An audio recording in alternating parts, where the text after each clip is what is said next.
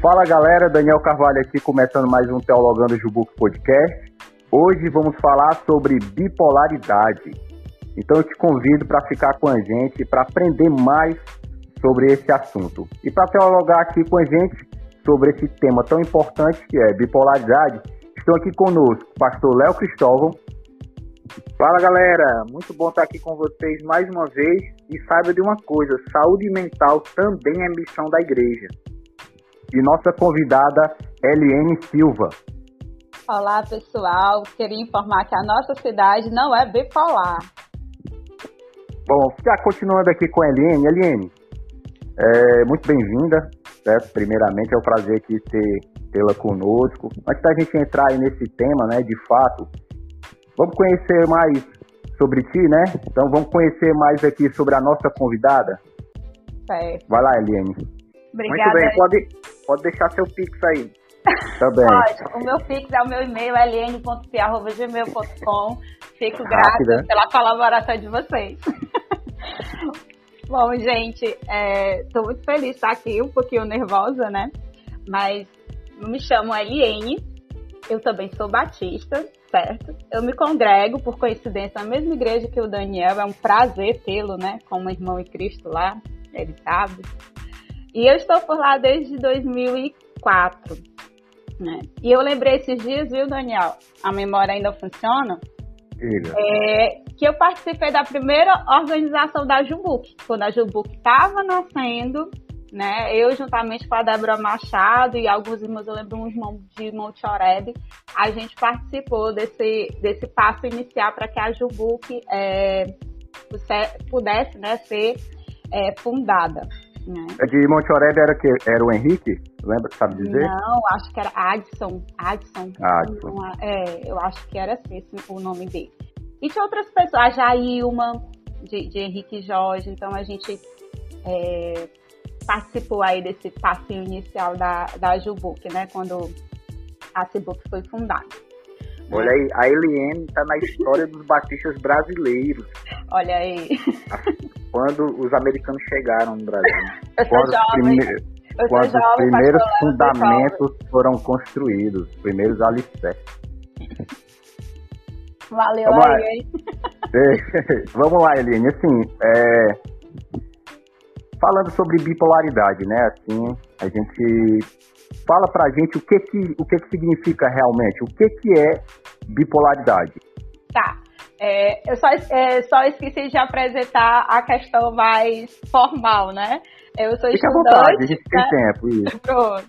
Eu sou estudante de psicologia, né? Vou iniciar o oitavo semestre, certo? É, no Centro Universitário Estácio do Ceará.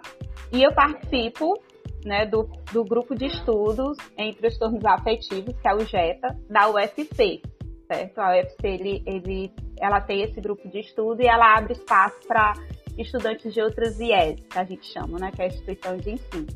E eu sou extensionista já faz um ano, e lá a gente trabalha justamente com pessoas com esse diagnóstico, né, de transtorno é, bipolar. É, a gente atende, a gente funciona nas quartas-feiras, é, à tarde, no Hospital Walter Cantídio. Então a gente faz um atendimento ambulatorial, não é um atendimento de psicoterapia, mas é um atendimento ambulatorial acompanhado por médicos psiquiatras, né? A nossa coordenadora é a doutora Luísa Bisol. Então a gente tem essa supervisão dela e de médicos residentes, né? Então o que seria, né, o, o transtorno bipolar, né? Eu falei no começo, né, que a nossa cidade não é bipolar, porque tem um meme muito conhecido, né? Que a gente coloca assim, a cidade Fortaleza nublada de manhã e à, e à tarde o sol, né, pegando fogo ou vice-versa. Ele assim, minha cidade é bipolar. Mas a bipolaridade, ela é muito mais do que isso. Mas afinal de contas, né, o que é o transtorno bipolar? Então, assim, é, antes de explicar né, a definição do transtorno e sobre o diagnóstico né, dele, é, eu gostaria também de falar um pouco sobre alguns pontos que eu percebo ser um impedimento à procura do tratamento né, em saúde mental. Eu adorei a frase do pastor Léo, né, que a saúde mental também é uma missão da igreja. E muitas vezes, é, no nosso meio, na sociedade em geral, mas no nosso meio cristão, é, há um estigma muito grande em relação a isso, né? A gente acaba relacionando é, essas questões de saúde mental com falta de fé, ou falta de Deus, mente fraca, enfim. Né? Então, assim, é, o sofrimento mental, ele é, ele é algo grave, né? Então, assim, a gente precisa entender que ele está ligado com um órgão que às vezes a gente olha para alguém que está com sofrimento mental e a gente despreza esse órgão tão importante. Se ele não funciona, a gente morre, que é o cérebro, né? E a, parece que a gente perde essa noção, né? Então, o cérebro da gente, ele é um órgão como qualquer outro e ele adoece, né? E esse adoecimento, né? Ele vai trazer consequências aonde? Em que na nossa vida? Nas nossas emoções, na nossa maneira de se comportar, na nossa maneira de pensar, né? na nossa maneira de sentir o mundo. Né? Então, isso causa uma desordem. Né? E essa desordem a gente pode classificar como um sofrimento mental. E às vezes esse sofrimento ele tem o diagnóstico de algum transtorno mental. Que no caso a bipolaridade, né, ele é um transtorno mental. O transtorno mental ele pode ser entendido como, uma síndrome caracterizada por distúrbios clinicamente significativos na, na nossa cognição, né? na regulação emocional e no comportamento do indivíduo. Esse prejuízo, né, ele traz um sofrimento muito grande em atividades profissionais, sociais e outras atividades importantes. Ou seja, o transtorno mental ele é um conjunto de sintomas. E o transtorno bipolar, ele está classificado como transtorno de humor, né? E aí a gente vai pensar humor, ah, porque a pessoa é engraçada, não é, não é bem isso. O humor em saúde mental, né, na psicopatologia, ele é o nosso estado basal, né? Ele é o alicerce de todo o nosso funcionamento. É, eu vou dar um exemplo aqui, o Daniel vai sacar de cara, talvez o pastor não, o pastor Léo não, porque ele não conhece o Cris, mas tipo, o Daniel conhece meu esposo, o Cris, né, e me conhece há muito tempo. Então, assim, a nossa maneira, né, Daniel? A minha maneira de funcionar e a maneira do cristiano funcionar é completamente diferente.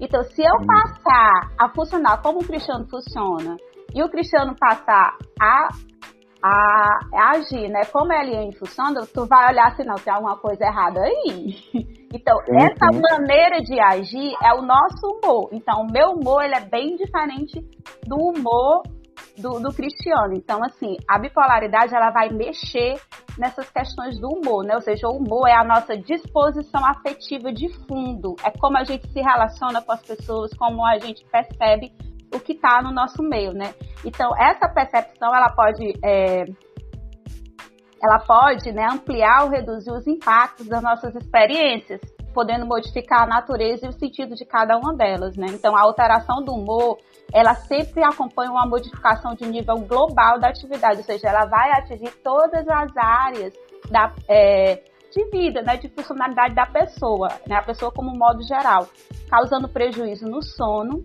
na alimentação, na irritabilidade e na falta de disposição, certo? Então, assim, é, quando a gente fala de comorbidade no transtorno bipolar, ou seja, que são doenças que são associadas a ele, a ele, né, as maiores comorbidades em questão de transtornos é, psiquiátricos também, da bipolaridade, é o que? É, são as compulsões, compulsões alimentares,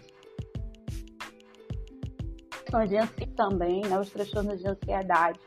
Então, assim, é, é um transtorno muito difícil e muito complexo. Ele é tão grave quanto a esquizofrenia, né? E por conta desse meme, a gente acha que é só aquela pessoa de lua. Aí a pessoa acordou rindo, foi dormir com raiva. Não é. Pronto, é isso que eu ia assim. falar. Na prática, fala aí, Léo. Oi, Eliane, é, eu estava pensando aqui, não, primeiro eu queria abrir uma, um parêntese aqui, né, para você mandar um alô aí pro seu marido Cris, né, porque a gente tá acostumado a ouvir a frase todo mundo odeia o Cris, mas eu, eu vejo que tem um de Cris. Tem alguns, alguns Cris que são amados, né? Que são é, amados, Chris, né? Chris, esse Cris é amado, ele é amado. Muito bem, você já, já, já ganhou uns pontinhos aí, né, porque ele vai ouvir isso, né, depois no podcast. Ele vai ter que assistir esse podcast, entendeu? Muito vai. bem. Mas, Cris, é, em relação. Cris, em relação Cris não, Eliane, já tá com Cris na mente. Oh, perdão. Agora, isso aí vai pro corte. Mas, Eliane, deixa eu, eu te perguntar uma coisa. Essa, essa questão do humor, como você está trazendo aí, que tem a variação, tem, tem uma questão, é tipo uma assinatura pessoal, né? Cada um tem ali o seu. É, no caso do, do da bipolaridade, você perde o controle sobre isso e, e tem essas oscilações, ou, ou a gente normalmente tem também assim, mesmo a pessoa que não tem é, é, esse diagnóstico, ela pode também ter oscilações, só que é diferente comparado a quem é diagnosticado. Pronto. Então, assim, é claro que a gente, é, dependendo de circunstâncias do nosso dia a dia, a gente vai reagir ou com raiva, né, ou irritada, ou feliz, né? Isso é completamente normal. Até mesmo se você acordou bem, deu bom dia para todo mundo e de repente aconteceu alguma coisa no trabalho, você chegou mal-humorado em casa. Isso é normal, né? A questão do, do, do transtorno bipolar é que essa oscilação ela é demarcada também por períodos e não necessariamente precisa ter um, um evento um gatilho, esse, um gatilho, né? esse humor alterar. E geralmente a resposta ela é desproporcional ao evento, certo? Então assim, é, por que bipolar, né? Porque a pessoa ela vai oscilar de fato entre dois polos, que é o polo depressivo, que aí o humor ele vai estar tá rebaixado, né? Ou seja, a pessoa ela vai estar tá com, com esse humor deprimido, ela pode ter episódios de choro, mas não é só isso. Às vezes a gente acha que a depressão é só a tristeza, né? Às vezes a tristeza ela tem um motivo. Então, se a pessoa está chorando por um motivo, isso não é depressão. Isso é, é descartado o diagnóstico, né? A pessoa realmente só está triste. Mas no, quando o humor ele tá, ele tá rebaixado, a pessoa também vai perdendo é, a vontade, o interesse de fazer coisas que lhe agradavam. Tipo, o Daniel ele adora jogar, né? Ele adora jogar bola. Então vamos supor que o Daniel vai abrir um quadro de depressão, além desse desinteresse de, de não querer sair de casa, de não ver as pessoas, de ficar trancado no quarto, ele vai perder a vontade de jogar, ele não vai querer mais participar de time nenhum. Então, assim, a pessoa ela vai apresentando essa falta de interesse, né? No caso do exemplo do Daniel, o Daniel não quer mais jogar bola, o Daniel só quer ficar isolado. Então, isso é uma característica, né? Então, é esse período da depressão, ele ele vai durando mais ou menos umas duas semanas, né? Então, é, é, tem essa, essa questão demarcada de período. Não que toda pessoa com transtorno bipolar ela vá fechar isso, né? Então, assim, por isso que eu vou dar uma dica no final, né? Uma dica infalível, as pessoas adoram dica, né? Eu, vou, eu tenho uma dica infalível. Então, assim, por isso que é importante é, procurar um profissional realmente capacitado para isso, porque não é um, diagnóstico fácil, né? E ele, ele vai se apresentar diferente em várias pessoas, né? Então, assim, é, e, no, e o outro polo, que é o polo, vamos dizer assim, da euforia, que a, que a gente chama de mania ou hipomania. O polo da mania, ele, o paciente ele tem que ficar pelo menos o um mínimo né, de sete dias e é um, um, período de muita energia, né? A pessoa ela fica é, eufórica, ela pode é, assumir comportamentos de risco, é uma ativação, né? E a hipomania também é uma ativação, só que é um período mínimo, de quatro, de quatro dias. E às vezes a pessoa não percebe essa, essa elevação, ela acaba achando que é a melhor época da vida dela. Mas ela tem certos comportamentos que colocam a vida em risco, né? Então, assim, é, é, a, além dos polos, há características muito marcantes, principalmente nesse período da mania, que é, há uma ativação mental, ou seja, tem pacientes que eles podem passar até de uma semana sem dormir nesse período da mania. Sabe aquela pessoa que não consegue dormir? Aí a gente precisa entender o? Que é a diferença entre ativação noturna, né? A, a, ou seja, é, a ausência da necessidade de sono e a insônia. Ou seja, a insônia você quer dormir, mas você não consegue, né? Muitas vezes é um sintoma muito característico da ansiedade, né? Você está tão ansioso que você não consegue dormir, né?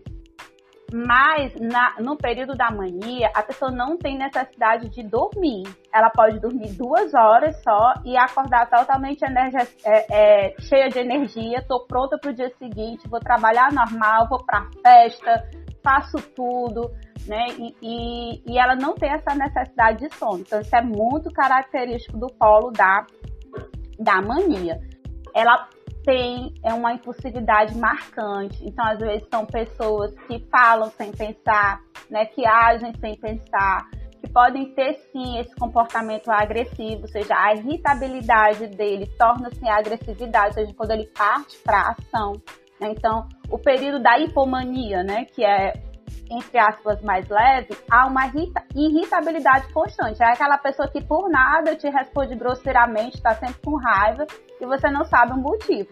Então isso é muito característico também da do período da hipomania. A pessoa ela pode é, se envolver em brigas, né, sem, sem motivo algum. Ela tem essa busca por esses conflitos. Né? E quando eu falei dos comportamentos de risco, isso envolve o que? Abuso de álcool, de drogas, sexo sem proteção, é, direção perigosa e jogos de azar.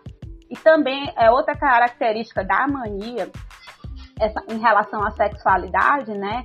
A pessoa ela, ela pode assumir esses comportamentos de, de sedução. Sabe aquela pessoa que está sempre flertando, sempre seduzindo? pode ser um sinal aí de um polo da mania, né? E, e também questões de, de masturbação. Né? Então, assim, é, é, é, bem complexo, né? Eu acho que, acho que vocês jamais é imaginavam que é. a bipolaridade pudesse envolver tanta, tanta coisa, né? E, e assim, Duas... Oi, Pode falar. Te, não, pode concluir, que eu vou te fazer duas perguntas. Pode concluir. Pronto. Que eu ia falar dessa questão também da compulsão alimentar, que ela pode estar presente tanto no polo da mania como no polo depressivo, né? E aí, então, então, então assim, assim é, essa, essa questão da mania, né? Essa, essa questão eufórica, a gente podia, podia resumir assim que a pessoa meio que perde a noção do perigo, é, Eliane? Ela, ela perde essa sensibilidade porque ela ela vai buscar ali conflito, ela começa a perder esse, essa linha de equilíbrio Sim, aí. A gente diz que ela perde o senso, o senso da razão dela é alterado. Ela pode até também se achar aquele, tipo assim, eu, eu tenho sempre a razão, eu sei de tudo, só eu sei das coisas, sabe? Então, assim, ela tem esse senso de razão alterado. E como mexe nessa questão da impulsividade, ela não vai analisar as consequências. É tanto que em casos graves de mania, às vezes quando a pessoa consegue estabilizar o humor, que outra pessoa fala, olha, você fez isso e isso, a pessoa não acredita. A pessoa fica com vergonha do que fez. Entendeu? Então, assim, é, é algo, é, como eu falei, não é uma doença do cérebro, ou seja, a química do cérebro ela está alterada. A pessoa por si só ela não tem domínio disso. Né? Ela não é, não é porque ela quer ou porque ela é fraca, ela não tem domínio. Então, é, é, há vários mecanismos no cérebro que estão ligados e ela não tem realmente o controle sobre isso. Né? E ela, como, ela, perde o domínio. filtro, né? Como se ela perdesse o filtro. Isso, ela vai perdendo esse, esse texto, esse filtro, esse filtro de, de ela, ela se comporta é, é, de forma inadequada, né? É uma coisa assim muito interessante. É, vale também aqui é, falar e deixar assim claro que é, um dos critérios para a gente fazer diagnóstico, né, os profissionais da saúde mental, a gente tem que avaliar a intensidade, a duração, a frequência, o contexto e o prejuízo social dos sinais e dos sintomas que o paciente apresenta, né, para poder fechar um diagnóstico. Não é um traço só da pessoa que vai dizer se ela tem um transtorno de, é, é, bipolar, ou se ela tem depressão, ou se ela é ansiosa. Às vezes é só um traço, né? Então, realmente tem que procurar um profissional que seja capaz de fazer isso. Né? Porque... É, é, é muito importante, Eliane, até porque, assim, hoje, com a, a, as, as pessoas buscam tantas re respostas rápidas e Sim. fáceis, que aí vão fazer esses testes de internet que são altamente prejudiciais porque às vezes o resultado não é um resultado, às vezes não, vamos falar sério aqui, teste de internet não é coerente, né? Não é uma pessoa te avaliando, não tem uma bagagem como você, que sabe fazer as perguntas certas e vai lá, porque eu estou vendo que já que envolve tantas áreas da vida, tantas ramificações é, da, da mesma raiz ali do, do, do problema, é, é, complicado, é muito complexo para num, simples teste de perguntas e respostas você ter um resultado. E às vezes tem gente que sai da, da vai para a internet e às vezes tem um resultado ali que, que é, agrava muito a situação, inclusive, da pessoa, né? Pelo resultado, só piora por causa por se assustar com o resultado, ou então é, acha que pelo teste da internet já viu que não tem problema nenhum, mas tem alguma coisa a ser tratado, né?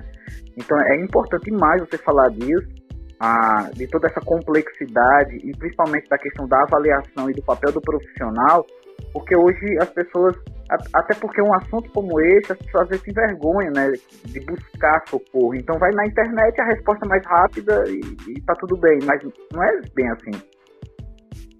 Exatamente. Então, assim, e também um mundo cheio de influencers, né? e aí tem muita gente falando muita besteira por aí. Tem muita gente trazendo conteúdo muito bom? Tem. Mas tem muita gente trazendo, é, eu digo que é um desserviço.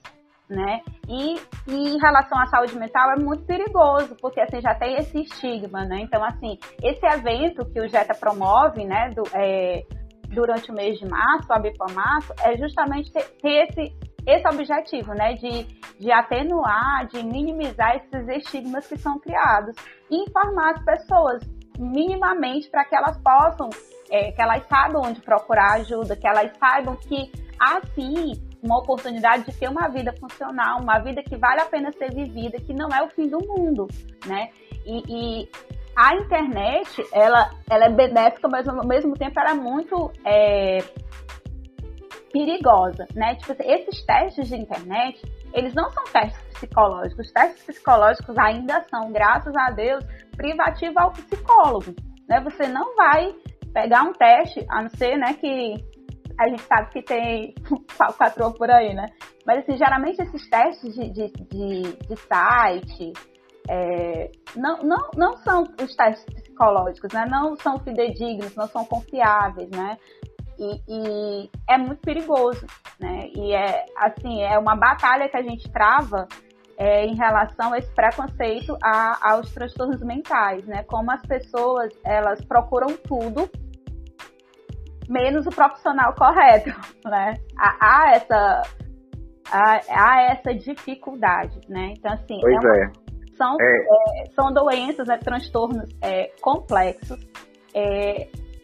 Não há um sintoma sequer que possa dizer, não, quem tem esse sintoma é só quem é esquizofrênico, ou quem tem esse sintoma é quem é borderline.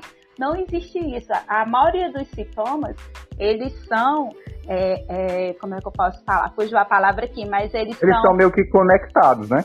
Isso, e eles se manifestam em outros transtornos também, não é específico de, de, de algum transtorno. Então, assim, o profissional, ele tem que estudar muito pra caramba pra poder conseguir diferenciar isso.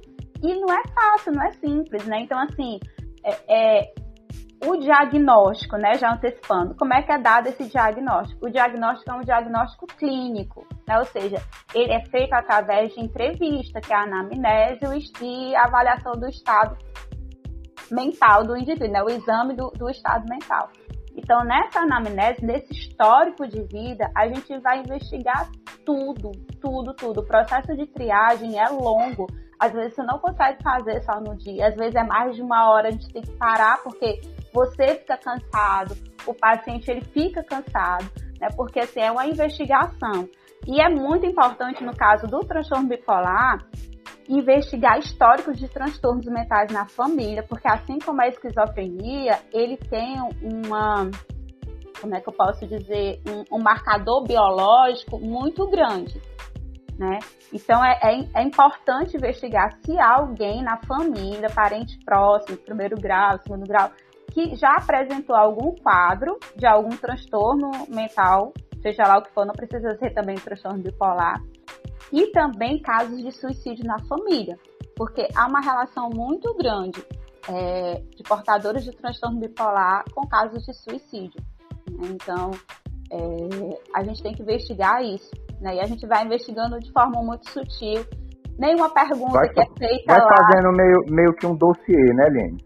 Isso. A gente investiga tudo, ano por ano, evento por evento, como foi sua infância, o parto, como foi a gravidez né, da, da sua mãe quando ela estava lá, na su, a sua gestação, enfim. Então a gente vai vasculhando tudo, porque não tem um exame, um, uma sei lá, falta o, o nomezinho, gente, que eles de imagem, ressonância, não há, não há uma ressonância, não há um exame de sangue que, que vá detectar nenhum transtorno mental. Então, o transtorno pois é. mental, é. ele é diagnosticado de forma clínica. Então, já a pessoa é bem... vai... É, você vai para qualquer profissional, que às vezes só tem o nome de terapeuta, né? Então, vale também outra dica, nem todo terapeuta é psicólogo ou psiquiatra, então é importante investigar isso, né? Pois é, Eliane, e, e, e, o coach quântico? Tô, brin tô, brincando, eu tô brincando, eu tô brincando. lá o nome é... Não, eu tô brincando, eu tô brincando. A gente, a gente sabe que eles são, eles são da. Eles são apenas nos filmes, né? Essas pessoas nem existem. Mas vamos lá. Isso, vai é, eu quero. A, é, eu, eu tô um pouco preocupado porque o Daniel, há um tempo atrás, ele falou que tinha duas perguntas e ele só fez uma. Aí eu fico preocupado porque quando ele guarda, ele vai. Ele acumula e ele faz assim uma pergunta que você vai desenvolver uma tese de doutorado para poder responder. Então, Daniel, qual é a sua segunda? Vamos lá. É porque, assim, na prática, o que a gente pensa que é bipolaridade é como se fosse uma mudança imediata, né? Só que já, já, a gente já percebeu aqui que ela não, não é necessariamente uma mudança imediata, né? Você está aqui feliz e de repente você fica triste. Está mais ligado é, ao estado, né? Como a Eliane já explicou, né? Assim, então, o, o, ponto é, assim, né? Tu já falou sobre toda essa investigação que é, é necessária é, fazer para chegar ao ponto, certo? Para descobrir o que, que realmente, porque pelos sinais que tu comentou aí já, a gente já percebeu que, é, que esse transtorno se assemelha a vários outros transtornos, né? Então, assim, eles estão meio que conectados. Agora me diz assim, tem uma idade, certo? Que, que geralmente é, acontece que dá para gente, a gente começar a perceber esses sinais ou não? É, você é meio que aleatório, tu tá entendendo? Tem uma certa idade que dá para a gente falar assim, ó, geralmente essas pessoas elas elas têm, começam, né, é, ter esses transtornos nessa idade aqui, ou não? É, é aleatório isso? Pronto. Geralmente, é, os primeiros sinais, né, sintomas, eles, eles aparecem entre 13 a 30 anos, certo? É, mas qual, qual é a grande questão, né? É, o, geralmente, o paciente com transtorno bipolar, ele procura ajuda quando ele está no polo depressivo, né? Então, vamos supor, se ele for para um clínico ou se ele for para qualquer outro profissional, a pessoa vai olhar, tá o quê? Até vocês vão dizer para mim, tá com o quê? Com depressão. Depressão. Né? Ele tá com depressão. Isso. Então, assim, a investigação ela tem que ser muito, muito bem feita. Porque ele, é correto dizer que ele está com depressão, mas ele pode estar tá no polo de, depressivo do transtorno polar, não necessariamente ele ter o transtorno depressivo maior, né, que a, a gente chama de, de depressão. Então, a investigação no profissional é importante, mas geralmente, Daniel, é, os sintomas eles, eles aparecem entre os 13 e os 30 anos, também há diagnósticos que acontecem na infância também. O transtorno bipolar ele pode sim ser diagnosticado na infância. Né? Na infância, né? É, pois a... é, porque assim, de 13 a 30 anos, a, é, a gente pode dizer que a, a pessoa ela já tem uma certa bagagem, né?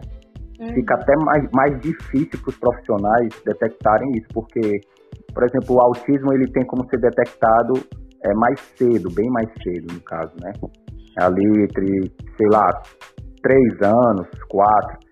E aí, com, esse, com essa semelhança é, e essa conexão entre outros transtornos, né? Porque a gente está falando, falando aqui de doença mental, né? Então, o cérebro, ele, ele vai, ele, ele, como você falou inicialmente, ele é um órgão e ele trabalha ali de maneira uníssona, né?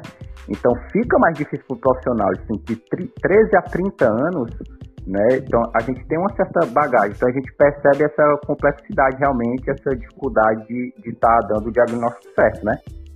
Isso. É assim, o que é, qual é o diferencial, né? É, tem um, um termo na psicopatologia, né, em saúde mental, que é fazer o diagnóstico diferencial, justamente para fechar o martelo. É, são dois transtornos andando é, juntos, ou é, ou é esse ou é aquele. Então, aí a gente entra essa questão do, do diagnóstico diferencial. O diagnóstico diferencial do transtorno bipolar é o quê? Você investigar se o paciente ele abriu algum episódio de mania ou hipomania. Por isso que estudos trazem que, que para fechar o diagnóstico do transtorno bipolar, às vezes leva cerca de 20 anos, por conta dessa dificuldade. Muitas vezes o paciente ele é tratado por muito tempo da sua vida com depressão. E aí é um perigo, porque depressão é, é, se trata com, com antidepressivo. E o antidepressivo ele pode impulsionar o paciente para a virada maníaca, que a gente, ou seja, ele pode dar para o paciente aquele, vamos dizer, gatilho para entrar no polo da, da euforia. Ele não vai estabilizar o, o, o, o paciente com transtorno bipolar, ele não vai conseguir estabilizar o humor. Ou o paciente ele vai estar tá naquele período depressivo, aí ele usa o antidepressivo, ele fica altamente eufórico. Então, é um sinalzinho de alerta, não. Então, realmente, talvez esse paciente não tenha depressão, ele tenha o transtorno bipolar. Né? Ou então, ele sempre fica, no, ele não sai da depressão. Pode ser um TAB tipo 2. Né? Então, são vários. Também tem as tipologias, né? Que aí, olha a complexidade do transtorno bipolar. Né? Então, assim, a gente precisa investigar esse polo da mania para poder fechar o diagnóstico. Ou seja, é, no, no TAB tipo 1, não necessariamente o paciente precisa ter esse polo depressivo. Se ele fechou mania, ele já tem um transtorno bipolar, tá? Porque tem pacientes que vai, vai passar a vida toda sem abrir um episódio de depressão. Né? São raros, mas pode acontecer. Então, o diagnóstico diferencial é nesse, é nesse sentido, investigar a hipomania ou a mania. Opa, é, Eliane, mas agora você me, me deixou agora, deu um tilt aqui na minha cabeça. Porque quando a gente fala bipolaridade, a gente sempre pensa da pessoa oscilando nos polos. Mas pelo que você acabou de falar, existe diagnóstico de bipolaridade em que um polo é que está em, em, evidência ali, digamos assim, né? E às vezes esse o outro polo, né, o da depressão, às vezes nem sempre é acionado ali na, na questão hormonal, na, na vida da pessoa. Então, é, é isso mesmo ou eu estou entendendo errado? É isso mesmo. Geralmente, na maioria dos pacientes, há sim essa, esse polo é, depressivo, ele vai apresentar sim é, depressão, mas e também a mania ou hipomania. Mas em alguns pacientes é, raros, mas sim a pessoa pode nunca apresentar um, um episódio de depressão. Tipo assim, nesse período mais longo, de duas semanas, pode ser um rebaixamento do humor, mas não fecha o, o, os critérios diagnósticos assim para um episódio de depressão. Mas ele fica sempre muito elevado, né? Ele está sempre nesse nesse polo da euforia. E aí sim já, já fecha é, para o diagnóstico do transtorno bipolar tipo 1. Né? Em alguns casos, pastor Léo e Daniel, é, o paciente chega a ser internado quando ele está em polo de mania, mania grave. Muitas vezes chega num, no hospital né, de saúde mental de Messejana, nesse polo de, de euforia, né, de mania grave. E nesse polo, para você ver a complexidade do transtorno bipolar, nesse polo de mania, o paciente ele pode apresentar é, sintomas psicóticos. Olha só, e aí o profissional vai ter que, peraí, se é esquizofrenia ou é transtorno bipolar? Né? Ou seja, ele pode ter esses, é, esses sintomas de, de delírio e alucinação, né? Que, que são caracterizados, né? Esses, sintomas psicóticos, né? Eu vou, eu vou fazer uma pergunta aqui, que aí a Eliane começa, tá? Depois o Léo pode, pode responder também. Eu queria saber assim, como é que uma mente, aí voltando aqui já, trazendo na verdade, trazendo aqui para o nosso teologando, né?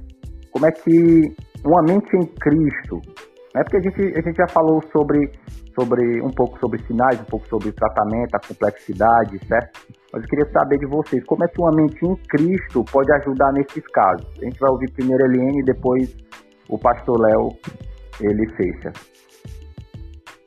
Olha, é, em saúde mental a gente tem um ponto que faz parte do tratamento, né? Que, que a gente sempre investiga também. É a questão da rede de apoio do paciente, que é de fundamental importância para o tratamento. Que aí seria família, seria atividades sociais, inclusive em relação à fé. Né? Então, assim, pacientes, né, que, que podemos associar, né, ter a mente de Cristo, é, vai ajudar nesse sentido que da, da esperança, nesse sentido de que ai, Deus ele está comigo. Então é, é um fator de proteção. Inclusive, Daniel, é, a gente vê porque assim há, há pensamentos suicidas muito frequentes em pacientes com transtorno bipolar, porque a vida não é fácil.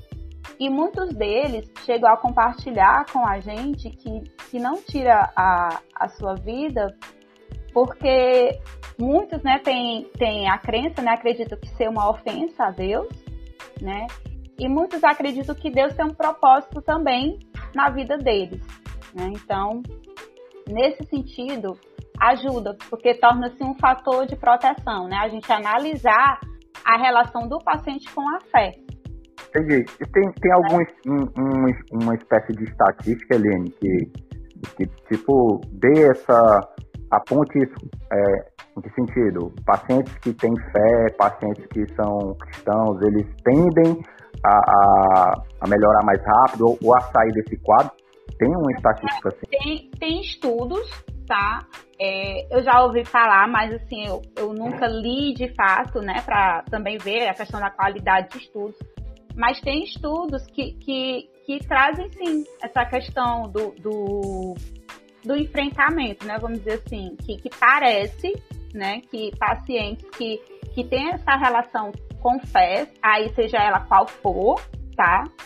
É, tem esse relacionamento, né, esse, esse, essa, re, essa espiritualidade, vamos dizer assim, isso favorece no, no tratamento, né? Às vezes a pessoa vê lá o, o título e diz assim, estudo diz que, que ter fé é, quem tem fé não tem depressão. Aí distorce tudo, né? E isso não, não é verdade, né? Assim, ela ajuda, sim, a, a passar, né? Vamos dizer assim, de forma mais otimista sobre é, esses eventos, né? O, essas dificuldades, vamos dizer assim, né? A, a, essa condição mental. Mas não, não é que, que, que o estudo comprovou que quem tem fé não tem depressão, que também é um, é um mito muito grande na, na, nossa, na nossa comunidade, né? Essa questão de, de entender que o, que o transtorno mental ele não está relacionado com fé, não, não nesse sentido. Não estamos, não estamos dizendo, né? Isso, exatamente. Eu queria ouvir do Léo. Léo, como é que uma mente em Cristo pode ajudar nesse caso? Pois é, cara. Ah, eu, o pessoal de Recife vai, vai entender isso, que eu estudei no Seminário Batista do Norte, em Recife, e lá, na época que eu estudei, né, entre 2008 e 2011, a gente tinha o que a gente brincava e chamava de 3S, né, que é, era o Seminário de Educação Cristã, não é? aí o Seminário Teológico Batista do Norte, e do lado, era um do lado do outro, e do lado tinha um sanatório, não é? um, um dos mais antigos do estado de Pernambuco. E fechou esse sanatório, né? Existe toda uma lei aí é, de uns tempos para cá para fechar mesmo, de muitos cuidados serem feitos em casa, com a família e tal. E nessa época que eu estudava lá, eu fazia um trabalho voluntário no sanatório. A gente ia fazer um culto, sabe assim, com, com aquelas pessoas ali em tratamento e, e muitas vezes a gente dedicava ali alguns minutos conversando com eles, né? Aqueles que estavam dispostos a conversar, que queriam conversar e, e, era uma relação bem interessante. Acontece que lá no sanatório a gente não tinha acesso a todos os pacientes, né? tinha uma ala que simplesmente não se misturava, não descia para estar com a gente lá, porque eram, eram pacientes que poderiam agir até com violência, então por cuidar da nossa equipe, eles não, eles não eram liberados para esse culto, não é? Só que uma coisa que eu quero chamar a atenção aqui é que nessa experiência a gente encontrava muitas pessoas de igreja, de igrejas evangélicas e de várias denominações, sabe? E a gente encontrou gente que a, a, já tinha feito até seminário, estava lá né, sendo tratado de algum transtorno, um diagnóstico muitas vezes grave na vida da pessoa. E, e por outro lado, pessoas que não são de igreja, são de outras religiões e tal. Então, por que eu estou falando isso? Não é porque atinge qualquer pessoa, atinge o ser humano, é gente, né? E, e tendo essa consciência e deixando de lado todo aquele preconceito religioso, né, que a Eliane já falou no começo, né, que as pessoas às vezes têm vergonha porque acham que é um problema de fé, não é? Eu tenho uma experiência para contar aqui que recentemente numa reunião de oração com pessoas já adultas assim, lá na igreja, uma reunião pequena, um, um grupo ali de umas 12 pessoas, eu eu estava participando dessa reunião, uma uma mulher, ela começou a abrir o coração e disse que estava vivendo um quadro depressivo e começou a chorar porque ela se sente culpada de ter quadro depressivo, porque ela tem um bom emprego, é, a família dela é perfeita e, e ela é envolvida na igreja, está tudo bem. Então, é, é, realmente uma coisa que é tem um lado religioso, tem gente que ataca, né, falta de fé, mas também tem um lado muito humano, assim, da, da sociedade não ter toda essa educação de, de avaliar um transtorno mental não somente como uma situação é, corriqueira, normal, ah, é porque a vida está muito ruim e a pessoa tem um problema. Não, existem questões hormonais e tal. Então, a, respondendo agora, Daniel, a, a, mente, a mente do cristão, a, a, a gente que, que é chamado para ser imitador de Jesus, a gente tem que olhar o indivíduo, olhar para aquela pessoa e tentar atender a uma necessidade do indivíduo. Você olha para Jesus na Bíblia e tem situações de possessão demoníaca que Jesus atende aquela necessidade. Aí você tem situações em que a pessoa tinha fome e Jesus atendeu aquela necessidade, ou que a pessoa era cega de nascença e Jesus atendeu aquela necessidade, ou simplesmente o primeiro milagre de Jesus, faltou vinho no casamento e Jesus fez um milagre e atendeu aquela necessidade. Então veja como Jesus ele é pessoal, sabe? Ele, ele é personalizado, né? Nesse sentido de ajuda, de apoio, de olhar para o indivíduo. E aí a gente tem essa relação porque existem esses transtornos. O que a gente está falando aqui é, é, algo sério e a gente tem que lidar de forma séria com isso, né? Então existem profissionais que vão diagnosticar, mas o cristão ele precisa dar informação. Eu tenho certeza que por conta de toda essa carga de conteúdo que a Eliane está trazendo, muita gente ouvindo esse podcast vai atentar mais, sabe? Não vai simplesmente julgar certas reações, atitudes de pessoas baseado no que acha ou no que pensa né, vai poder dar um passo para trás. Não, eu preciso olhar com mais amplitude essa vida, esse indivíduo, e ao invés de escanteá-lo, ah, tu não é crente não, ou, tu é moleque, essas atitudes, a pessoa olhar um pouco mais e dizer, não, esse indivíduo precisa ser observado. E de repente oferecer ajuda, né? Eu acredito que igrejas precisam aprender a lidar com isso, porque mais do que nunca, transtornos assim, eles estão vindo à tona, não é? E aí a gente pode criar aqui teorias, porque hoje, mais do que nunca, esses é, transtornos assim têm sido. Será que a questão hoje são a, a, a, maior número de diagnósticos ou é porque hoje realmente tem mais pessoas, né? Aí precisa de uma tese aí para refletir sobre isso. Por exemplo, uma outra área, uma outra área que a gente tem observado muito na igreja são crianças, adolescentes com TDAH, é assim, é muito maior o número, mais do que nunca, sabe? A gente teve recentemente um acampamento de adolescentes e é impressionante, né? Como você tem ali um número de adolescentes já diagnosticados com algumas coisas. E, e antes não era tanto assim, né? Então a gente tem que realmente é, é, dar um passo para trás e, e, tirar um pouco daquele julgamento e tentar olhar o indivíduo, aquela pessoa dentro das suas complexidades, como a Eliane trouxe aqui. O, mas o crente ele também não pode se achar super poderoso e bater o olho e identificar o problema. Ah, isso aqui é uma questão espiritual, isso aqui não é. Eu sei que isso, inclusive, é um dom, né? É o dom do discernimento e tem gente que tem esse dom, não é? Mas ele não vem na cartilha de todo crente, não. Né? Então, realmente, tem situações que a gente tem que observar e a gente precisa ser um apoio. Se, se o seu apoio é tão somente interceder e orar, então faça isso, se você não tem condições de lidar com a situação.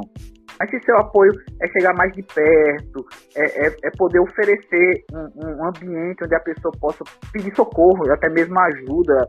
A gente tem muitas pessoas nas igrejas que não tem uma condição financeira de, de fazer um tratamento, de, de procurar ajuda profissional, não é? Então, qual, como a igreja pode se envolver na vida dessa pessoa, lembrando, atendendo as suas necessidades, assim como Jesus ora, olhava para as pessoas, né?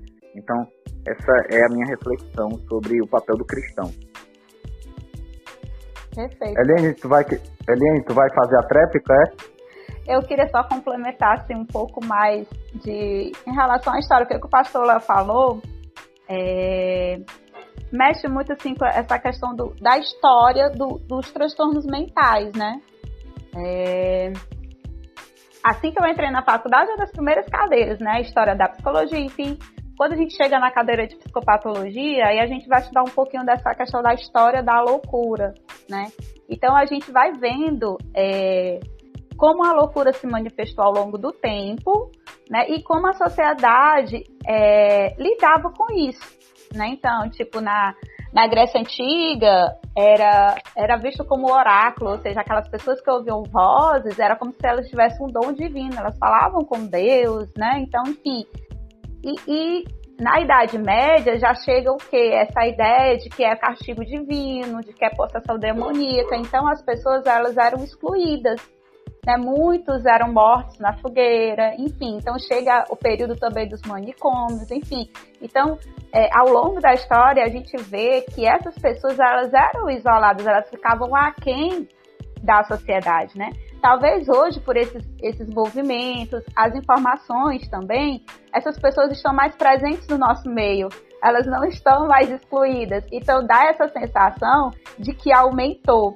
É, para você ter ideia, para vocês terem ideia, é, o transtorno é, bipolar e a esquizofrenia tem registros deles, lógico, com outra terminologia, né, com outro nome, é, é, antes de Cristo. Né? Antes de Cristo já, já tinha sinais desses, desses transtornos que ao longo do tempo foram, foi mudando de, de nome, né? Então, assim, não é uma coisa de agora, né? Muitas pessoas acham que o autismo é uma coisa de agora, não é é, é, é desde sempre, né? A gente que está aprendendo a lidar de modo diferente com essas pessoas.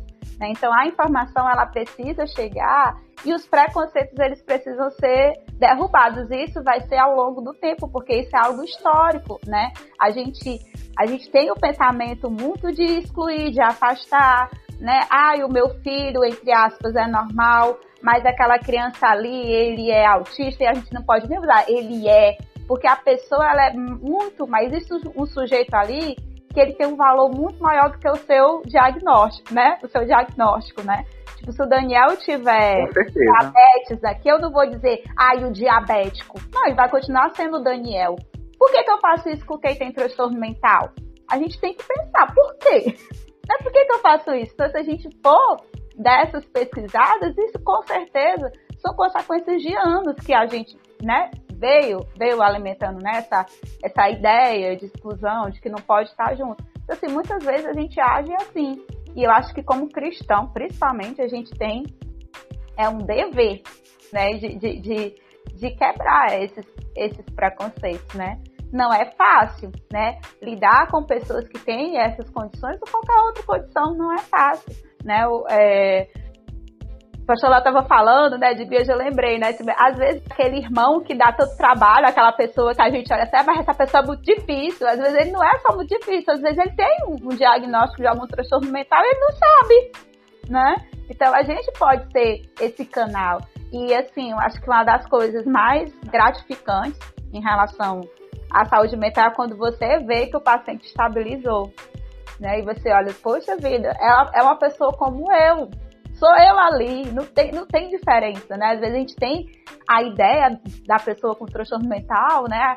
Aquela pessoa louca que tá ali com a camisa de força, que não entende nada, que não fala nada, e não. Você olha, se você senta e conversa, você olha assim, nossa, sou eu aí, né? É uma pessoa como, como eu, né? Que, que, que tem sonhos, que, que tem desejos, anseios, né? Então, a gente precisa é, tá ligado nisso, sabe? Como, como seres humanos e principalmente como igreja também. A gente adiantou é, um pouco sobre qual a postura que a gente deve tomar, né? Na resposta de vocês, a gente acho que isso ficou claro, mas a gente vai partir um pouco para a prática. Só que eu queria antes trazer, trazer outra questão, tá? Mas a gente não vai esquecer dessa, dessa, desse ponto de, da postura em relação a, a, a esses casos. É, a pergunta é a seguinte, Aline, é, é até onde vai a responsabilidade individual do sujeito, certo, da pessoa que tem esse transtorno. O que que eu tô, o, que que eu tô querendo dizer?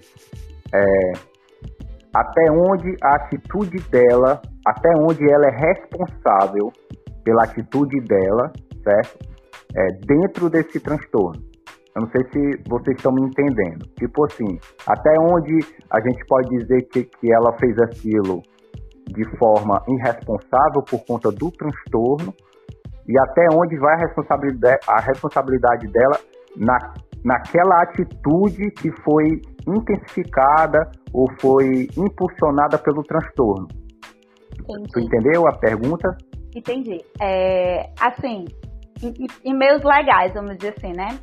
Acho que o único, o único momento, acho que o único transtorno que a pessoa ela pode não é como é que eu posso dizer, não responder pelos seus atos diante da justiça é quando ela tá sem a razão, tipo uma esquizofrenia grave, algo do tipo, né?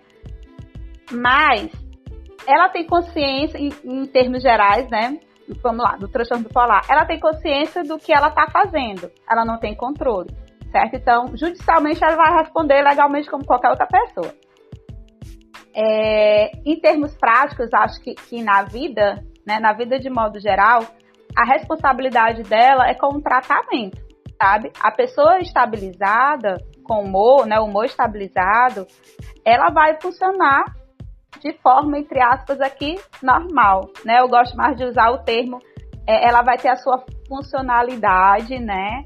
É, coerente, né? Com, com o que se espera, né? Com o que a sua cultura espera.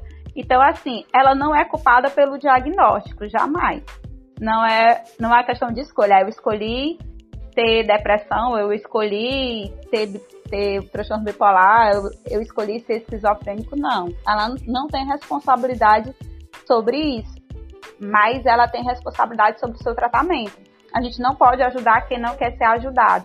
E aí também é uma outra grande dificuldade.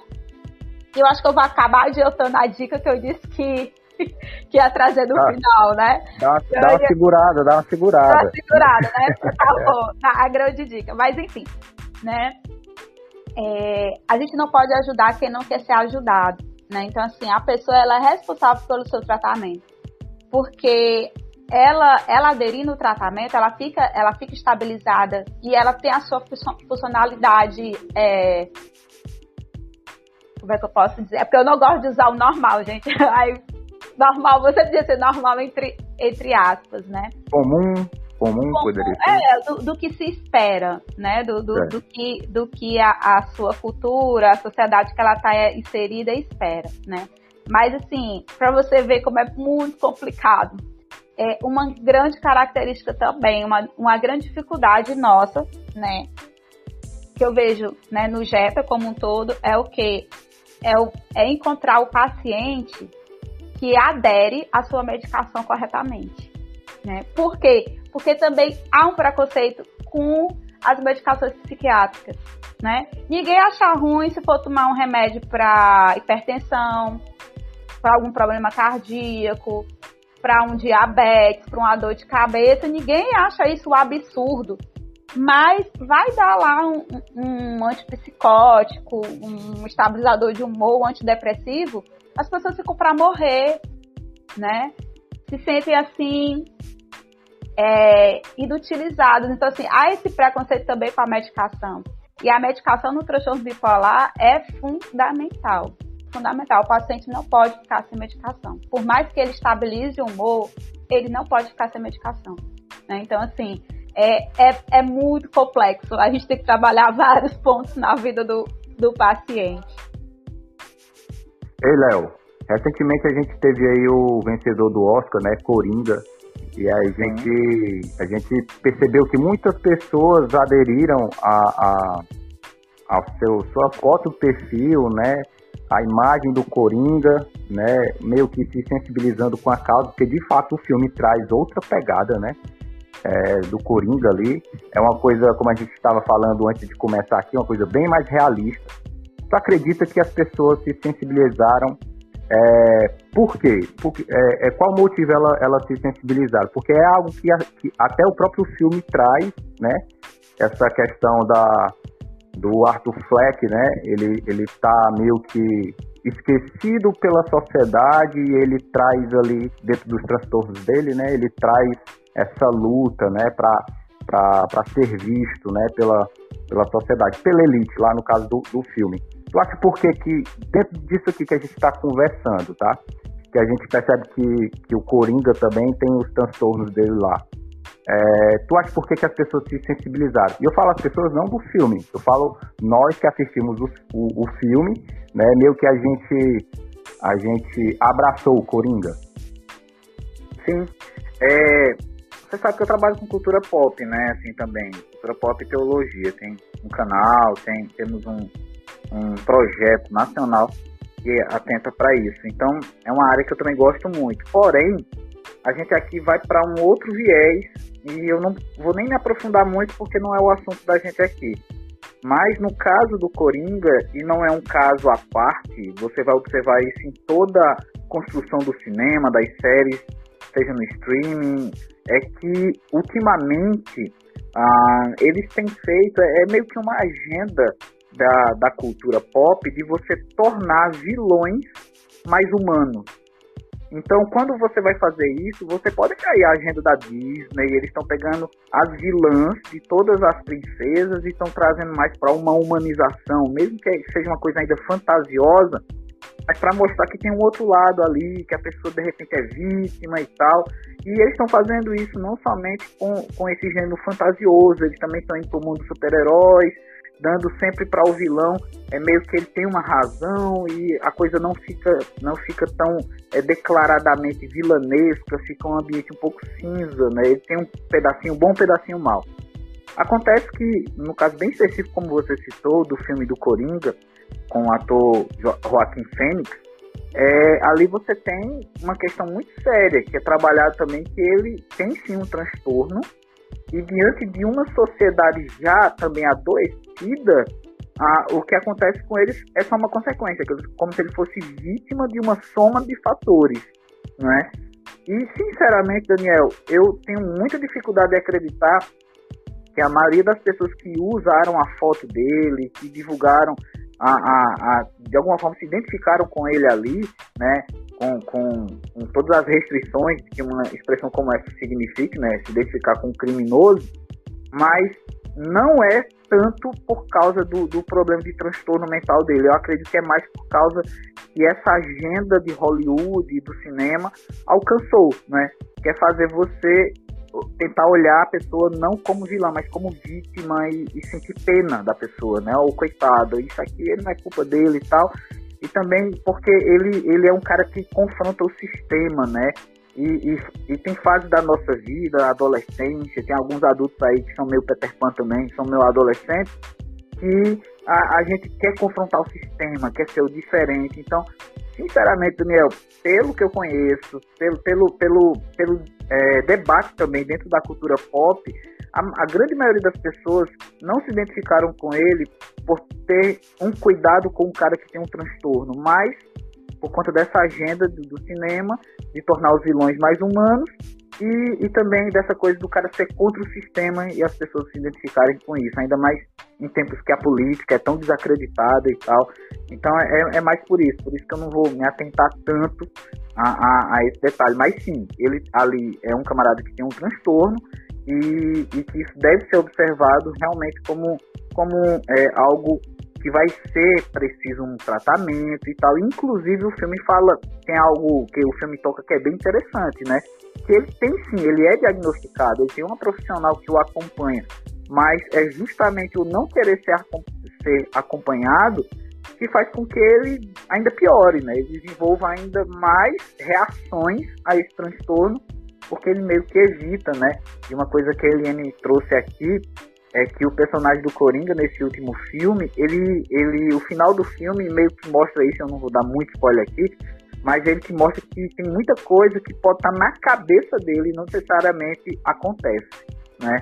E aí é algo, é algum dos sintomas também do diagnóstico que ele trouxe aqui pra gente. É, exatamente. É, é, foi bem do que a Eliane falou mesmo. Ali é muito tênue, né? No filme ele, ele tá sendo acompanhado, só que aí o governo corta né, a, as verbas, aí ele perde o tratamento, não consegue mais os remédios dele e tal. E aí vai e acontece o que a gente o que a gente vê no filme. Mas é só para a gente perceber como é que a gente está. A, a Eliane falou bem no início, né, sobre as influências do mundo. Só para a gente perceber como é que como é que o mundo ele ele está agindo hoje em dia. Então vamos lá, vamos voltar aqui pro. Quer falar, Eliane? É sobre o Coringa. Eu assisti uma live é, de uma psicóloga que eu, que eu sigo e ela fez é, na verdade, não foi uma live, ela fez um pelo Telegram, né? Telegram, né? Telegram fazer aqui mais americanizado. Né? E aí ela comentou que o, o, diretor do filme, né, quando fizeram, eles não queriam encaixar o Coringa num diagnóstico só. Então, ali o Coringa, ele é uma salada de muitos, de muitos sintomas de, de vários transtornos mentais, mas ele não fecha um diagnóstico, tanto que no filme não diz qual o diagnóstico do Coringa, porque na verdade não era essa a intenção do do diretor do filme, né? Segundo essa, essa psicóloga. Né? Então, além do Coringa, realmente é uma mistura de muita coisa. E assim, a gente tem que analisar também que, que se tratando de cinema, há sempre, é, como é que eu posso dizer, a arte, né? Ou seja, eles podem até retratar um pouco do que seja o transtorno, mas a gente tem que ver que, que tem uma arte envolvida aí, né? Então, essas, essas questões, né? E assim, que, que eu queria falar em relação ao Coringa, né, que realmente é, o filme ele traz essa questão de, de, de, causa e efeito, como a maioria dos filmes, né? Então, às vezes as pessoas falam assim, ah, mas o que é que causa a depressão? Né? O, o que é que causa o transtorno bipolar? Né? Às vezes a gente olha para uma pessoa que cometeu, né, que morreu por, por suicídio e diz assim, ah, ele se matou só porque se separou da esposa. Né? Então, a gente tem essa tendência, essa necessidade da causa e efeito. Em saúde mental, isso não existe mais, né? Se já existiu há um período aí, isso não existe mais. Porque a gente olha a pessoa e a gente percebe, né, que cada sujeito ele tem o um fator é, biológico, psicológico e social, né? Então a gente vê o sujeito como biopsicossocial. E o transtorno mental, ele é, vamos dizer, ele é uma receita de bolo ele é um, é um pouquinho, para ele surgir, é um pouquinho de muita coisa. E esse pouquinho de muita coisa vai estar ligado à sua genética, né? Ou seja, a sua, a sua biologia, vamos dizer assim. É, seus processos psicológicos, né? Ou seja, das suas experiências vividas, né? O que, o que, o que está na sua memória, o que está na sua percepção, né? O que ocupa os seus pensamentos. E o social, que é o meio onde você vive. Então, assim, não quer dizer que, que ah, eu cresci sem um pai, necessariamente, necessariamente, né, eu vou, eu vou ser uma criança, sei lá, que tem o que está dentro do transtorno do espectro autista. Não, né, não tá. É, é, tem esse nome, na verdade, transtorno, porque não se tem a etiologia é, muito fechada, ou seja, não se sabe as causas do transtorno, né? Há indícios, há indicadores, né? Então, essa visão do homem como biopsicossocial faz a gente entender que é um conjunto.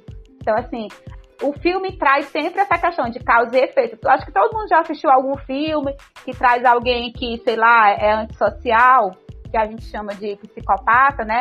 Comete vários crimes, aí no final do filme mostra ele na infância sendo abandonado, ou ele na infância sendo abusado. Então, dá, dá o entender de dá essa, essa ilusão da causa e efeito, né? Mas isso de fato não existe. É uma é como se fosse uma receita, uma receita de bolo. Por isso que quando a gente investiga históricos, como eu falei no transtorno bipolar, a gente vai investigar históricos de outros transtornos. Por quê? Porque há esse marcador biológico, mas não necessariamente porque é, o meu pai ele tinha transtorno bipolar, eu vou desenvolver o transtorno bipolar. Mas é um sinalzinho de alerta, né? Eu preciso estar atenta a isso.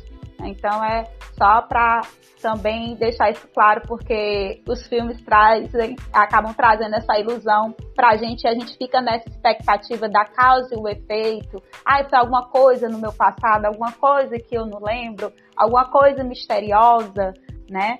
Então, é, para quebrar também essas ideias que vêm se perpetuando aí ao longo de muitos anos.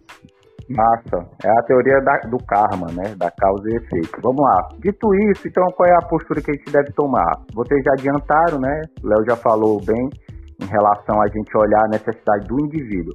Mas qual é, a, qual é a postura que a gente deve tomar individualmente e como igreja, né? Então são duas posturas bem diferentes. Como é que a gente pode ajudar as pessoas é, com esse tipo de transtorno, como indivíduo, certo? Eu para com o outro, e como igreja, que é algo mais abrangente. Pode começar, Léo. Pois é, hoje a gente tem condições de criar meio que uma rede de apoio, né? Porque com certeza nas nossas igrejas, que estão espalhadas aí pelas cidades, a gente tem já profissionais que são da nossa igreja, muitas vezes estão ali quietos, né? Não, não, não divulgam tanto assim, porque você tem né, essa, essa duplicidade aí acontecendo nas igrejas, que é algo bem interessante que eu quero trazer aqui, que muitas vezes o profissional na igreja, ele é um irmão, e ele não coloca a sua profissão para o reino, né, a serviço do reino. Então tem gente que tem muita gente boa nas igrejas que estão ali sentadas e tem dons e tem talentos e tem uma profissão que pode agregar muito ao reino de Deus, pode agregar muito ah, no ambiente missionário, no ambiente de ação social e na própria igreja local, não é? Então, é, meu chamado agora, depois que eu já falei sobre a questão do indivíduo, é para os profissionais, sabe? Para que vocês levantem suas mãos, né? Vocês já se converteram, vocês já são parte de uma igreja e possam dizer assim, olha, pastor, a liderança, eu, a minha profissão é essa e eu quero oferecer isso também para o reino de Deus. Como é que eu posso agregar, não é?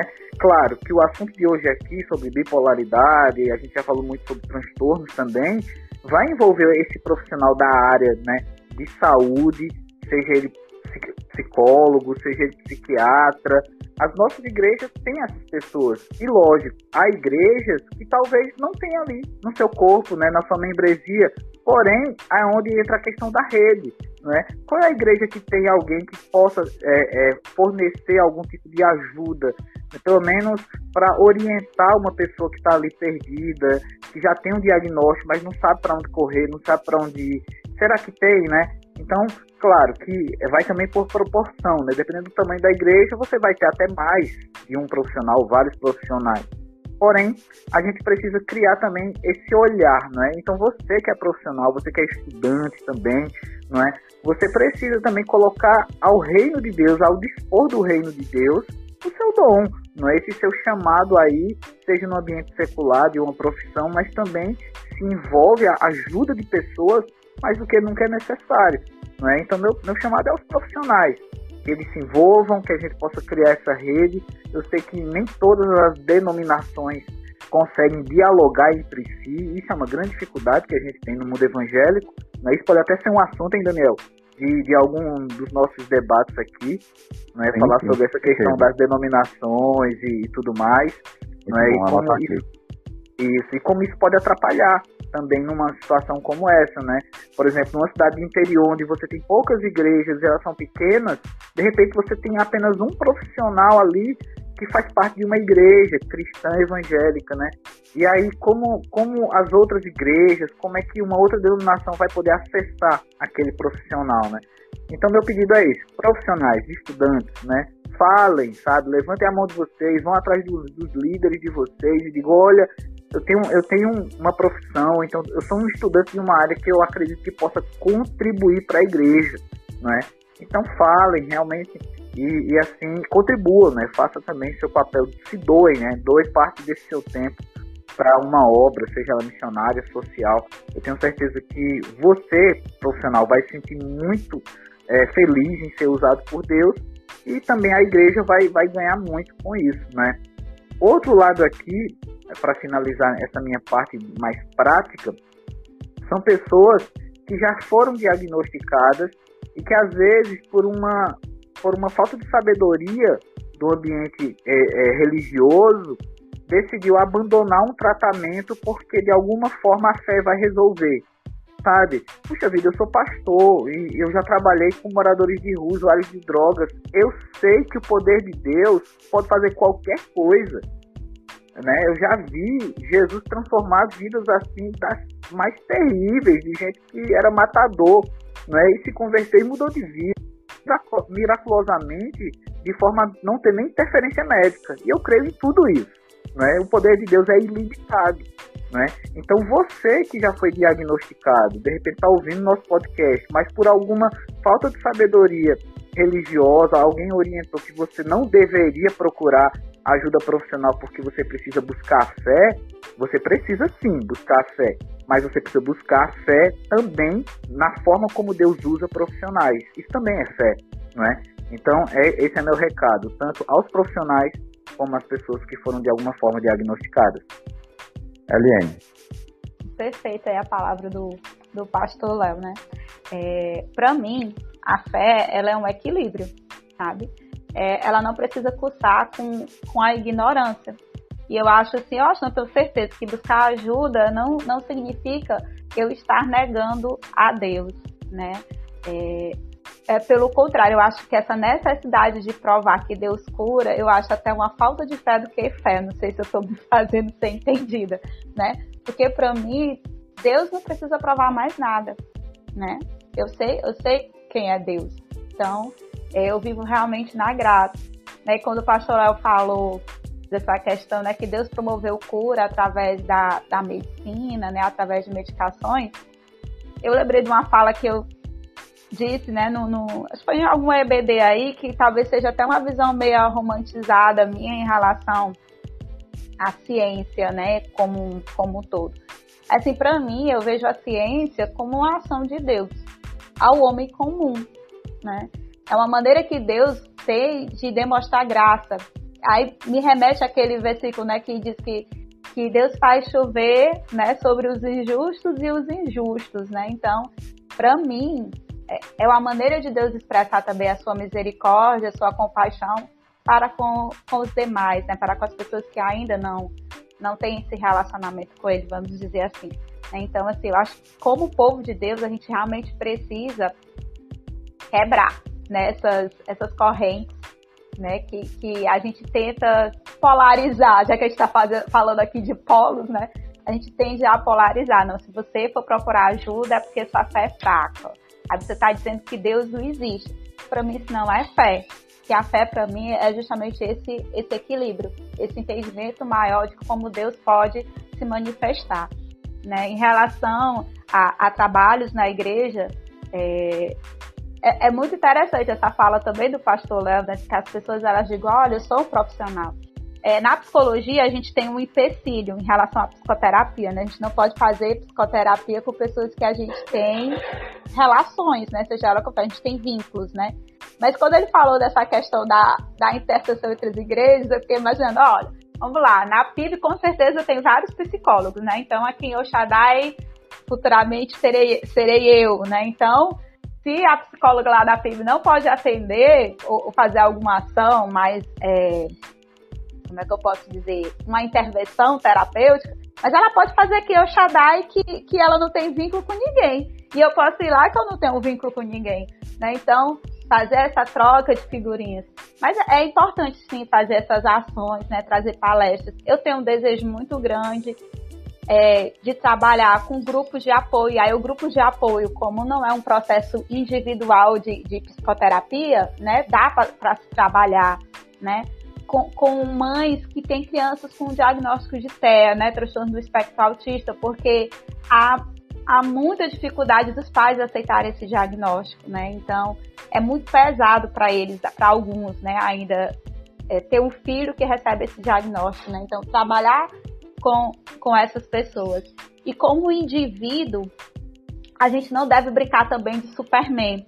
Né? Então, assim, é, se, se tem alguém que você percebe que está para colocar a vida em risco, ou a vida de alguém em risco, é, se, se apresenta alguns sinais e sintomas que foram falados aqui que você desconfia, eu acho que chega o momento da, de ter a conversa mesmo com a pessoa né? E de orientar a pessoa a procurar ajuda, sabe? É, porque quando você fica assim, não, eu vou ficar aqui do lado dele, eu vou resolver, é, você está colocando também a vida do outro em risco e a sua também, né? Então, assim, a gente tem onde procurar ajuda, né? E é isso, realmente é, é orientar.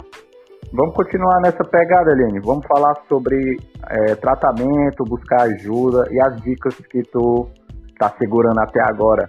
Vamos lá? As dicas, né? Cinco passos para a felicidade. Bem, como é o tratamento, né? No, no caso é, do tratamento do transtorno bipolar, que é o nosso foco, né, hoje. Então, o tratamento do transtorno bipolar, ele é um tratamento com o profissional da psiquiatria, né, o médico psiquiatra, que ele que vai é, fazer né, essa, essa introdução aos medicamentos, é ele que vai guiar essa conduta, né, essa conduta de medicação, e que vai analisar. Ele também vai fazer anamnese, ele também vai fazer entrevista, ele também vai fechar diagnóstico. E também com a psicoterapia, né? É, às vezes a, é bom até falar isso, porque muita gente tem essa, essa dúvida. Ah, eu vou primeiro para o psiquiatra, eu vou primeiro para o psicólogo, né? Há pessoas que elas estão só no sofrimento psíquico, que às vezes com a psicoterapia não precisa nem ir ao psicólogo, não precisa nem ser, ela não precisa necessariamente de uma intervenção medicamentosa, certo? Mas há outros casos que a pessoa precisa sim da medicação e aí ela vai buscar o psiquiatra. O psicólogo ele não prescreve nem chá, nem água com açúcar, o psicólogo pode prescrever, certo? Isso é passivo até de denúncia ao Conselho Regional de Psicologia, certo? Conselho Federal também. Então, assim, é o psiquiatra que, que vai agir. No caso do transtorno bipolar, transtorno depressivo maior, esquizofrenia e tantos outros, toque, a pessoa precisa dos dois profissionais. Né, os dois profissionais trabalhando junto, né? Acabem com essa ideia de que ah, se eu for para o psiquiatra, eu não vou para o psicólogo. Se eu vou para o psicólogo, eu não vou para o psiquiatra. Acabem com isso, tá? Se de repente você procurou um psicólogo, o psicólogo percebeu que você precisa dessa ajuda medicamentosa, ele vai, vai dizer, olha, eu aconselho você a procurar um psiquiatra. E se o psiquiatra perceber que a medicação não está dando conta dos seus sintomas, que geralmente não dá, é, ele vai te caminhar para o psicólogo. Né? Então, assim, é, é uma duplinha trabalhando junto, porque eles vão atuar em áreas diferentes. Ou seja, a medicação, ela vai o quê? Ela vai mexer né, na química do cérebro e aí já vai ajudar a estabilizar o humor. Mas eu anotei aqui com muito carinho uma frase que uma residente lá do Jeta falou para mim uma vez. A gente estava debatendo um caso de uma paciente e estava bem difícil. Aí ela olhou para mim e falou assim: Eli, ela me chama de Eli. Ela disse: Eli, a gente não medica, é, a, nós não medicamos sofrimento, medicamos sintomas. E eu achei essa frase fantástica. Então, a medicação, ela vai agir nos sintomas, ela vai atenuar os sintomas mas o sofrimento do sujeito é único. O meu sofrimento jamais vai se expressar, se manifestar, ou vai ser igual ao sofrimento do pastor Léo, do Daniel, né? Isso está isso tá no que a gente chama dentro da nossa subjetividade. Isso é trabalhado em psicoterapia. Então, como a psicoterapia ela pode ajudar?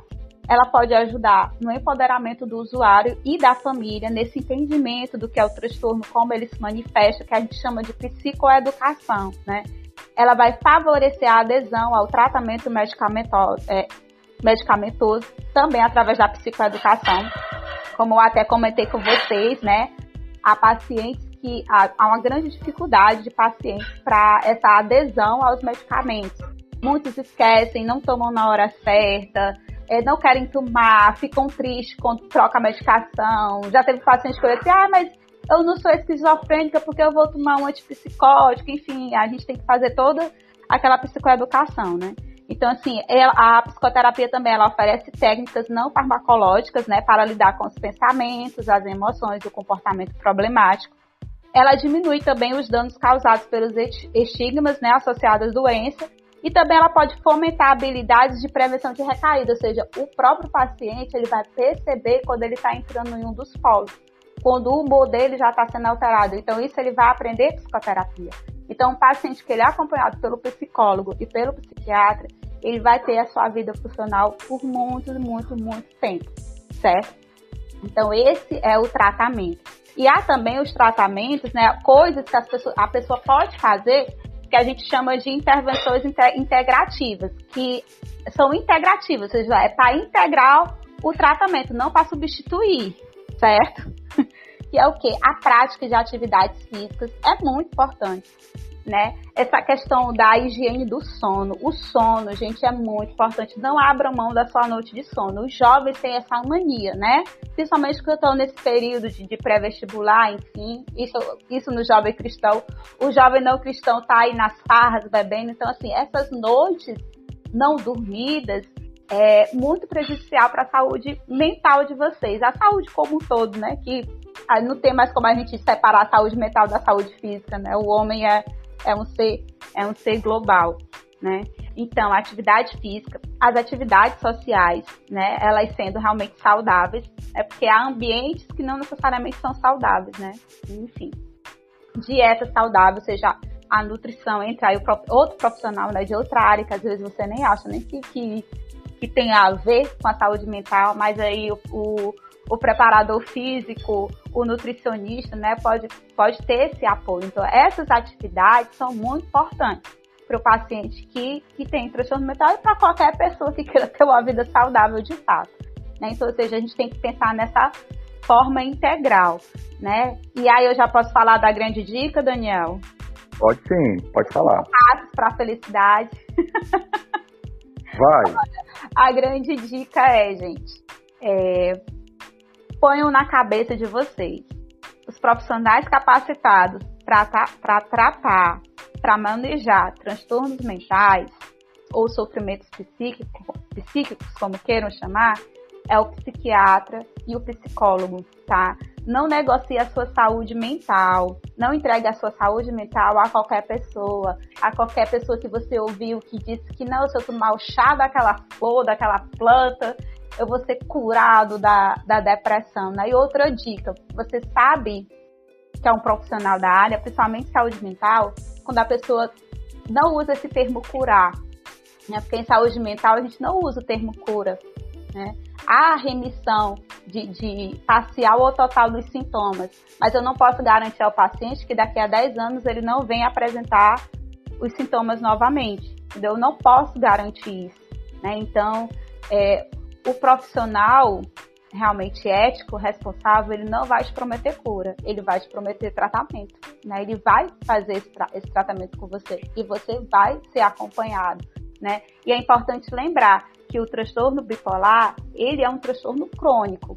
E como qualquer doença crônica, o tratamento é para o resto da vida, sim. Né? Isso não tem problema nenhum. Se eu tenho diabetes, eu sou tratado da diabetes o resto da minha vida se eu tenho hipertensão, eu sou tratada da hipertensão pro resto da minha vida e não tem problema nenhum. Né? Então, a dica é profissionais da área da saúde mental é psicólogo e psiquiatra, né? O que acontece muito, às vezes as pessoas não querem ir para o psiquiatra, vão para o médico generalista, né? Que a gente chama de clínico geral. Aí, às vezes, eu falei das comorbidades para vocês, né? Às vezes ele tá lá com um quadro ansioso, aí vai lá, pá, sai com um ansiolítico. É muito perigoso uma medicação errada com uma pessoa que tem um transtorno, que tem um diagnóstico errado, certo? Você pode colocar a vida da pessoa em risco, né? Então, assim, teve alguma suspeita na área da saúde mental, procura o psiquiatra. Ele é um médico como qualquer outro, tá? Isso não é, é, não é uma coisa ruim, é uma coisa boa você ter um profissional que pode lhe ajudar né? Pense, pense assim, né? Não negocie a sua saúde mental. Ei, Léo, depois dessa aula aqui, que a gente acabou de ter, vamos para as considerações finais? Muito bem, é. Eu já me dou por satisfeito. Eu acredito que já foi muito instrutivo tudo que a gente recebeu aqui. Muito obrigado, Eliane, pela disponibilidade, né? Pelo humor também de estar aqui com a gente, né? Alguns quebra-gelos aqui. Né? Eu espero que toda essa instrução sirva a todas as pessoas, né, é, sejam profissionais, sejam os irmãos em Cristo ali da igreja, do mais simples a aquela pessoa que tem muita instrução. Eu acredito que isso aqui vai contribuir. E você que está recebendo, né, é, de graça, né, essa aula aqui, está recebendo de graça essa, essa instrução, repassa isso, sabe? Passa isso adiante, porque realmente é super necessário que pessoas cristãs e não cristãs tomem conhecimento de tudo que a gente falou aqui, porque você só vai ajudar, só vai contribuir com outras pessoas. Então é isso, galera. Deus abençoe. Estamos à disposição para ajudar. Então que a gente também possa criar essa rede, né? É, é, que eu sonhei aqui, né? De apoio de igrejas e quem sabe isso não pode se tornar uma realidade, né? Crível na nossa vida. Então é isso.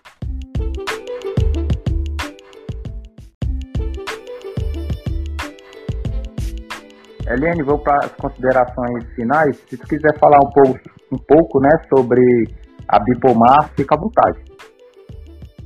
Tá certo.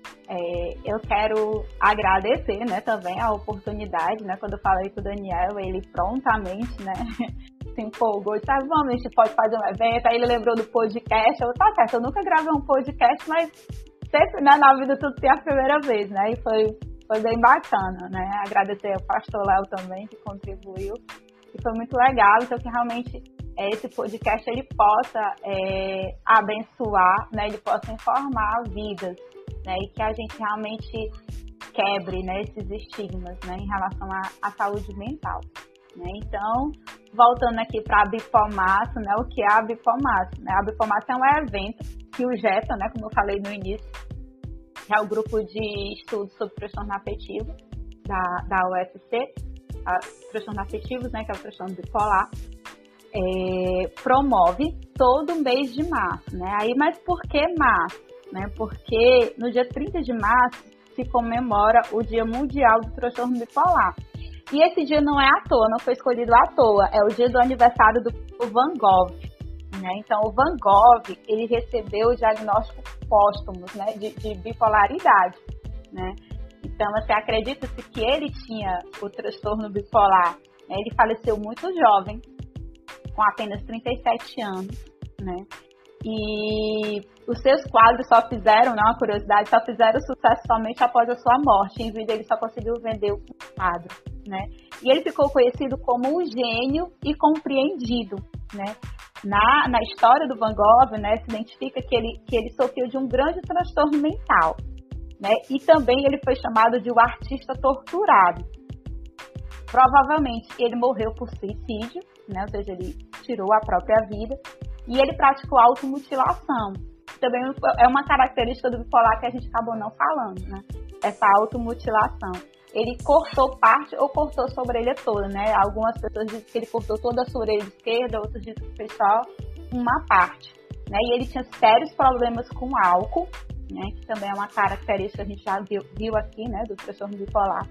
E uma irritabilidade constante, né? E ele teve crises de depressão entre 20 e 22 anos. Então, em homenagem, né, também essa essa figura que é conhecida mundialmente, né, que é o Van Gogh, é, foi escolhido no dia 30 de março, Dia Mundial do Transtorno Bipolar. E a Bipomarço é um evento que a gente faz várias palestras, né? E onde, onde abre espaço para a gente, a gente estar lá, né? Seja igreja, escola, é, empresas, né? O podcast aqui da, da, da Jubuc, para justamente informar a população geral sobre o transtorno bipolar. Né? Como é que faz para entrar em contato com vocês, Eliane? como Jeta, a gente tem o, o, nosso Instagram, né, que é, é arroba JetaUFC, certo? Lá no Instagram tem um linkzinho do Jeta e, e tem o telefone de contato, né? A gente é, mensalmente também abre triagens, né? Ou seja, não, o paciente que é atendido pelo Jeta, ele não paga nada, certo? Então ele tem esse atendimento, esse acompanhamento com, com o psiquiatra, né? Ou seja, são estudantes de psicologia e psiquiatria que fazem o atendimento e é supervisionado pelo, pelo médico psiquiatra, né, coordenador, no caso a doutora Luísa, o doutor Fábio também sempre está lá nos apoiando e sempre tem dois médicos residentes. Né? Então, é, tem um telefone do Zap no Instagram e aí você pode, de repente, marcar uma triagem. E aí, fazendo esse processo de triagem, se for diagnosticado, você já entra com tratamento lá no JETA certo? O JETA funciona no Hospital Walter Cantídio, que é conhecido como Hospital das Clínicas, né? Aqui, aqui em Fortaleza, certo? E a Bipomaço é, no Instagram do JETA, toda sexta-feira, né? A partir de amanhã, né? Hoje é quinta, né? A partir de amanhã, a gente vai ter lives com temas diversos. Então, toda sexta tem uma live lá no JETA. Então, se vocês quiserem acompanhar, certo? A gente também no final já vai abrir inscrição pro, pro nosso mini curso, né, sobre transtorno bipolar. E ele é gratuito. Então, se vocês tiverem mais interesse, saber um pouco mais sobre o transtorno, é só fazer a, a inscrição, certo? Então, segue lá o Jeta, é arroba. Massa demais. Então, galera, estamos aqui chegando ao fim de mais um episódio, né? A gente agradece por você ter ficado conosco até aqui. Lembrando que você pode entrar em contato conosco pelo e-mail jubucteologando.gmail.com ou pelo WhatsApp 85997420728. Pastor Léo, Eliane, muito obrigado mais uma vez.